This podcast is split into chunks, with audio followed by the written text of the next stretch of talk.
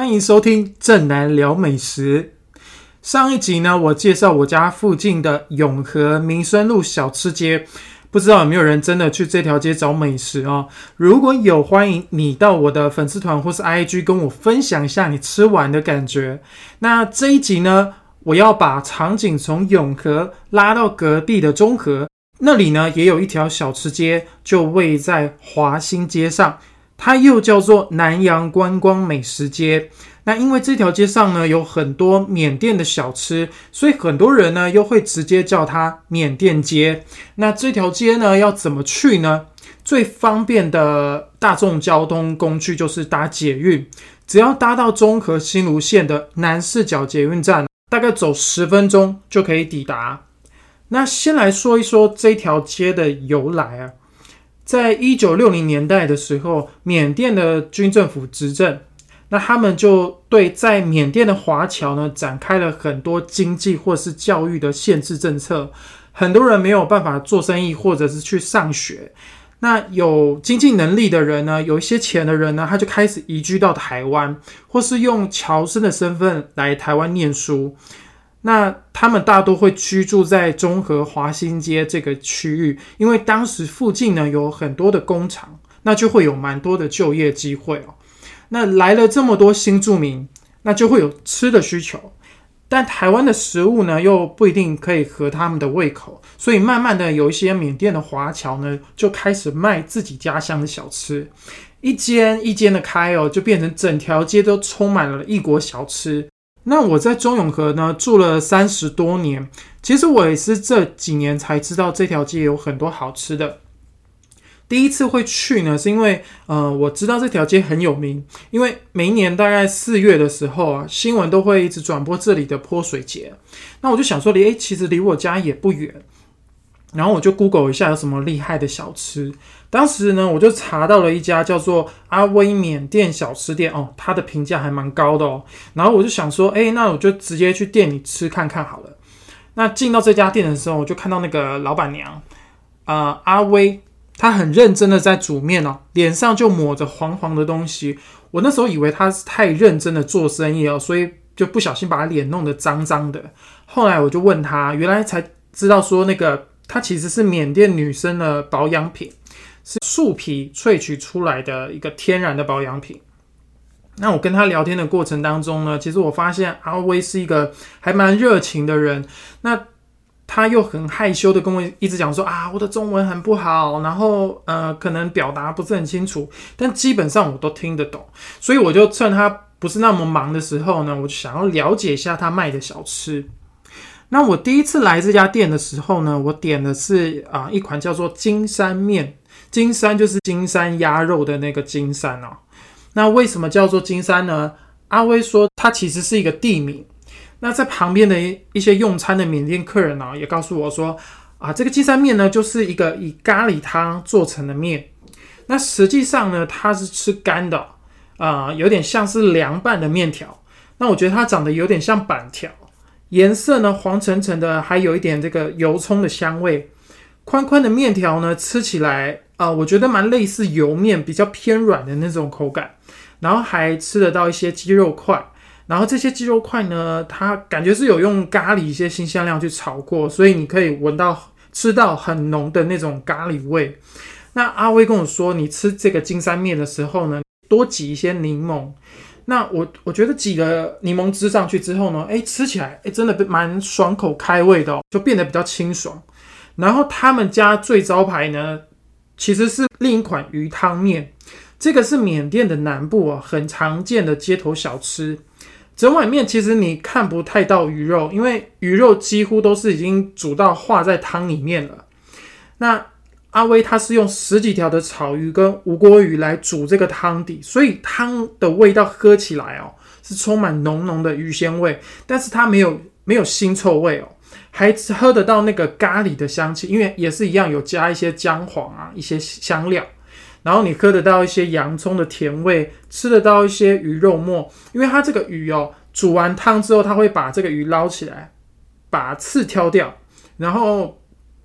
会把鱼肉再放回去，所以其实你可以喝得到一些鱼肉的一些小丁，然后还吃得到一些水煮蛋，然后还有一个很特别的食材是香蕉树的树茎，它把它切成小块小块啊，放在这个汤里面。然后我吃起来，我觉得它口感脆脆的，但是没有什么特别的味道。我觉得它就应该就是像一些啊，我们在吃一些料理的时候会加一些呃芹菜去增加一点口感跟香气。那面条呢是用米线，呃，口感是比较细细滑滑，它是软软的，但是我觉得它没有煮到很烂。一样是可以挤点柠檬汁，酸酸的味道呢，可以更凸显那个鱼鲜味哦。除了阿威缅甸小吃，它卖的这些金山面啊、鱼汤面，很传统的缅甸面食之外，在缅甸街上呢，也可以看到很多云南小吃。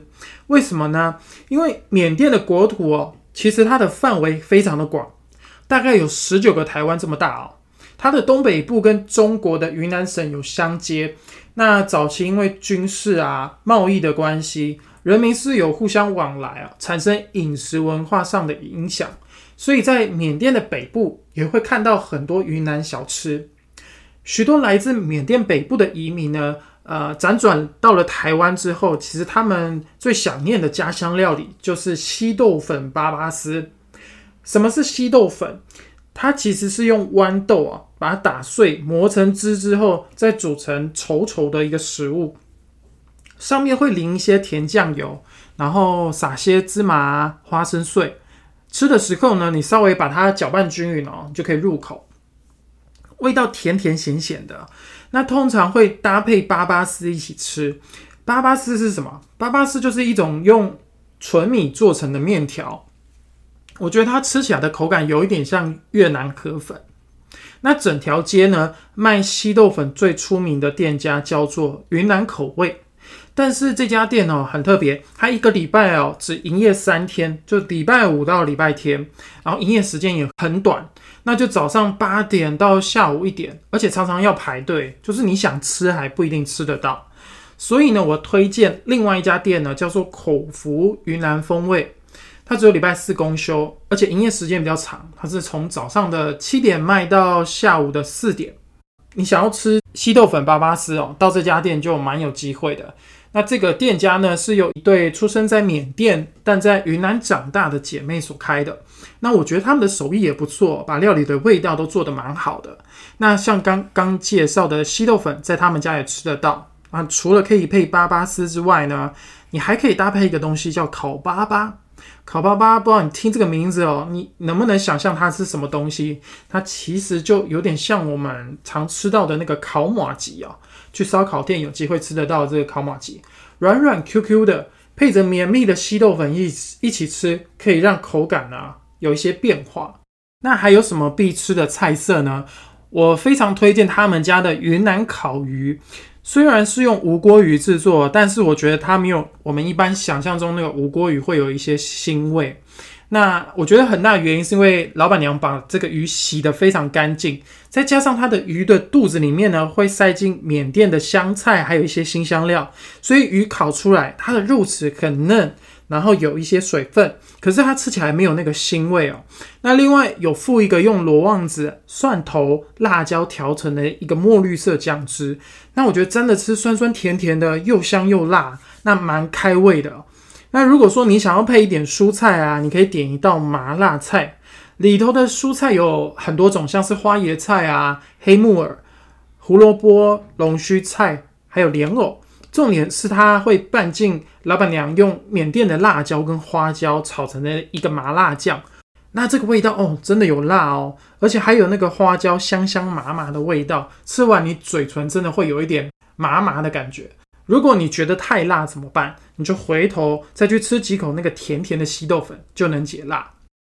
除了缅甸跟云南小吃，很奇妙的是哦，你又会看到印度小吃的招牌跟料理。原来是因为缅甸的国土的西北部也有跟印度接连着。那在十九世纪末的时候呢，缅甸曾经被英国殖民，印度的劳工跟资本家呢，就也因此到了缅甸，顺便也把印度人的食物带了过去。像是在台湾的印度餐厅啊，很常可以点到的烤饼、咖喱饺啊，这些东西在缅甸街上你都吃得到。那在缅甸街上啊，你最常看到的画面就是有很多的大叔啊，呃，坐在骑楼下，围着一个方桌，点了一份烤饼，还有缅甸奶茶，他们就可以在那个地方坐一个早上或是下午。那我就问当地的一些老板，为什么会有这个习惯？那其实是因为他们在骑楼下聊天的过程当中，可以顺便交换一些工作资讯，所以大家有事没事呢，就会来这边点杯奶茶，然后配一个饼，吃吃点心，聊聊天。那因为大多数的客人都是缅甸的同乡，所以老板也不太会赶客人。那在这条街上呢，有非常多间卖印度烤饼跟奶茶的店。那我吃过其中四家店，那有一家叫做清真小吃店的这一间是我最喜欢的。老板长得有点像李圣杰，但是他有点酷酷的。点完餐呢，他就安安静静的做饼或者是饮料。那我就在他旁边看他怎么做这个饼哦。他把面团擀平之后呢，会贴到用石砖搭成的一个烤炉里面，那里头是用烧红的木炭哦来烤这个饼。不用太久的时间呢，你就会看到饼冒出大大小小的泡泡，然后烤到有点焦色，那这个饼就差不多了。那出炉的时候呢，它会在上面刷一点奶油，等它折叠起来后切块就可以上桌。那我觉得趁热吃的时候，它饼皮的脆度还蛮够的哦，而且嚼在嘴巴里面呢，会有那个面粉的香气，还有一还有一点奶油的香味。那另外一种是用油锅。半煎半炸的印度煎饼，它的口感就更酥脆了，而且有点像抓饼那种有一层一层层次的感觉。咸的口味，它会在上面放豌豆泥，还有一点点的油葱酥。那吃完还蛮有饱足感的。不过这味道我觉得蛮看人吃的，因为我跟同事去吃的时候，他就觉得，嗯，他不太喜欢那个豌豆泥的味道。那我就会建议你可以点甜的，因为甜的就是一样会刷一些奶油，它但但是它上面会撒一些砂糖，所以我觉得甜的可能接受度会比较高。那大部分的人呢，来这边吃饼都会配一杯缅甸奶茶。那有小吃店的老板就跟我说，其实缅甸的茶叶呢，虽然品质没有台湾这么好，但是它有一种野味啊和独特的香气。那茶泡好之后，会再倒进加了糖跟炼乳的杯子，实际上喝起来确实有一股很特别的味道。我联想到泰式奶茶跟印度的拉茶，可是我觉得还是有一点不同。而且它的味道偏甜，不过老板有跟我说，其实来来到台湾之后呢，已经没有做的那么甜了。那对我这个平常在喝手摇杯饮料都是点无糖或者是微糖的人来说，哦，这杯奶茶真的是有甜哦。那听完今天的介绍呢，我相信你们一定能够感受到缅甸街它小吃的丰富程度。来不及笔记没有关系，因为在我的美食部落格里面有一篇完整的介绍。里头呢也有详细的店家资讯让你们参考，我就把它的链接放在资讯栏。如果你喜欢正南聊美食的节目内容，欢迎 follow 关注。有任何的问题呢，或是你们有想要听的美食主题，欢迎到我的脸书粉丝团或者是 IG 留言。那我们就下一集见喽，拜拜。